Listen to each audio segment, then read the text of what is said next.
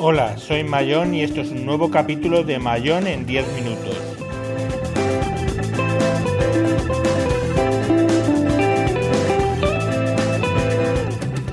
Hoy vamos a hablar del DNI electrónico 3.0.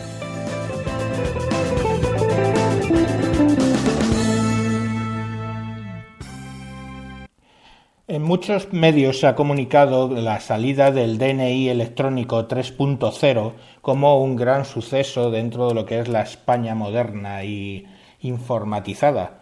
Pero a mí el problema que me genera esto es que básicamente es la 3.0 que básicamente pues aporta más, ¿no? Más de todo, más almacenamiento, más seguridad y la variedad de que ahora puedes ponerle el chip, o sea, lleva un chip NFC, con lo cual pues se puede utilizar para otras cuestiones.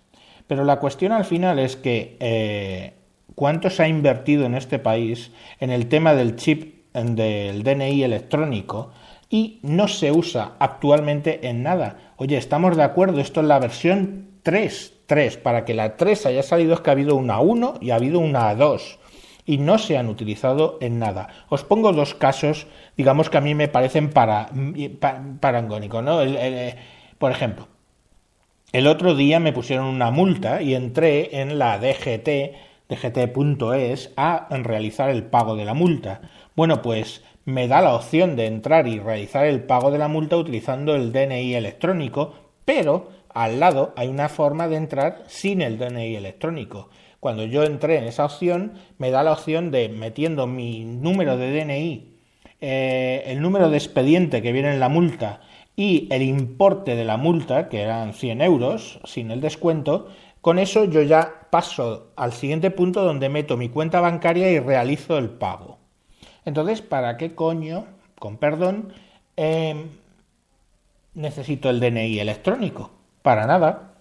Bien es cierto que también yo es que no lo tengo. Sinceramente, yo mi DNI lo tuve que renovar en mayo del 2015, en abril creo, del 2005, perdón. Y en el 2005 me dieron todavía el DNI tonto o el DNI para tontos, no lo sé. Eh, utilicen ustedes la expresión que crean conveniente. Y no me dieron el DNI electrónico porque todavía no existía. Nos plantamos en abril este año del 2015, donde tengo que renovar, porque ya con mi edad me lo dan de 10 en 10 años, y el que me van a dar con suerte va a ser el DNI 2.0. Entonces, ¿cuál es el tema aquí? No entiendo muy bien cuál es la necesidad de ese, de ese DNI, porque en esos 10 años os garantizo que no he hecho nada que haya necesitado el DNI electrónico. Es más, se pago yo mis impuestos durante 10 años, entro todos los años en la agencia tributaria, en la aeat.es, entro y voy a realizar mi pago del IRPF. Y otra vez tengo un punto donde pone entrar con el DNI electrónico y otro punto que pone entrar sin él.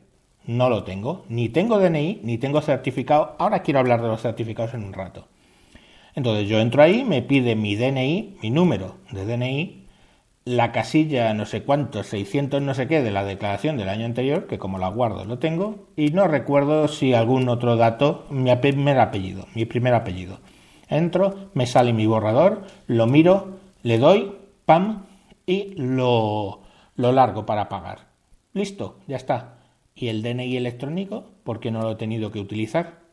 Entonces, al final, el DNI electrónico, mira, no sé, yo, esto lo van a escuchar del orden de 900, quizá 1000 personas si alguno de verdad ha utilizado alguna vez el DNI electrónico, que me lo diga, me mande un mensaje por Twitter, ya sabéis, arroba tejedor 1967 y me lo diga. ¿Para qué? Porque tengo cierto interés en encontrar a ese alguien que, que ha permitido que nos gastemos toda esa pasta, ¿eh? pero lo está utilizando.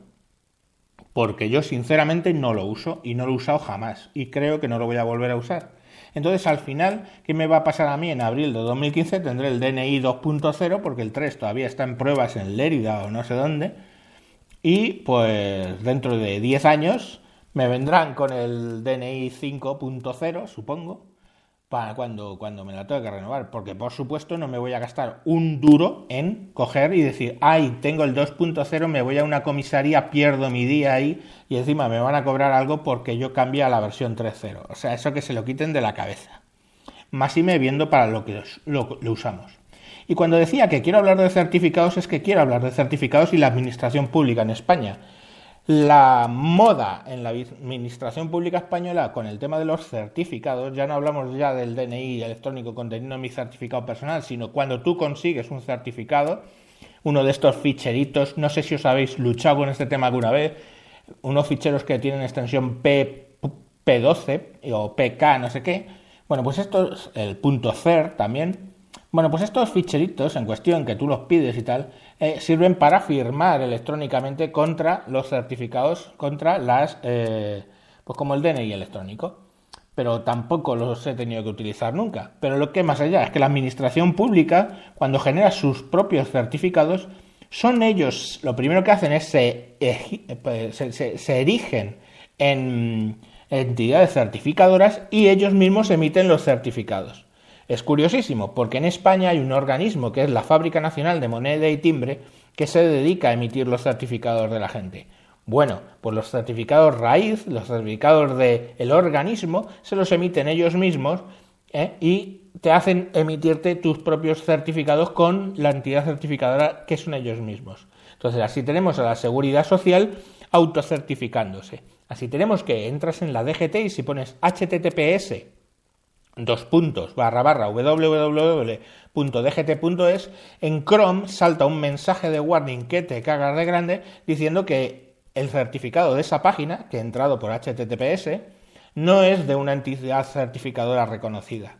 Claro, pasa lo mismo en la agencia tributaria. Entonces, una de dos, o le dices, ok, adelante, o tienes que rebajar el nivel de seguridad del navegador para que te reconozca esa entidad certificadora y, digamos, ignore que, bueno, pues que no tiene ningún reconocimiento.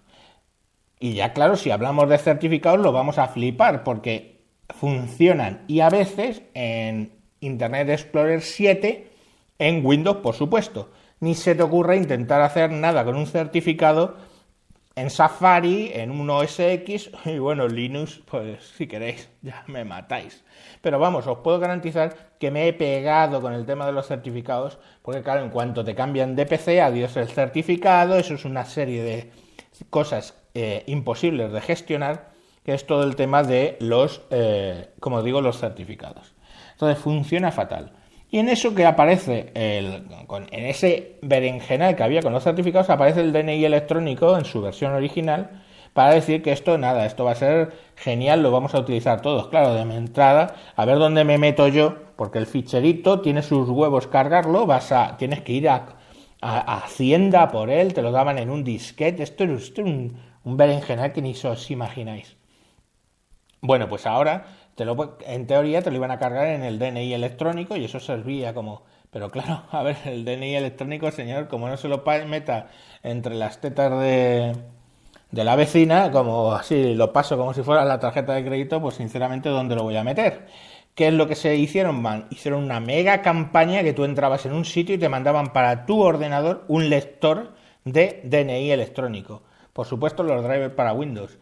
Eh, los que teníais Linux o OS X o cosas más extrañas como un, yo que sé, un all-in-one de, Android, olvidaros de certificado del lector de DNI y su puñetera madre. Todo eso es para Windows y gracias, y funciona y a veces. ¿Y en qué versión de Windows? Porque si le van en el 8, lo mismo ya el driver no funciona. Entonces, lo que yo ya estoy harto y en lo que quiero concluir es que ya estoy harto de gastar dinero en cosas que luego ni la propia administración pública utiliza.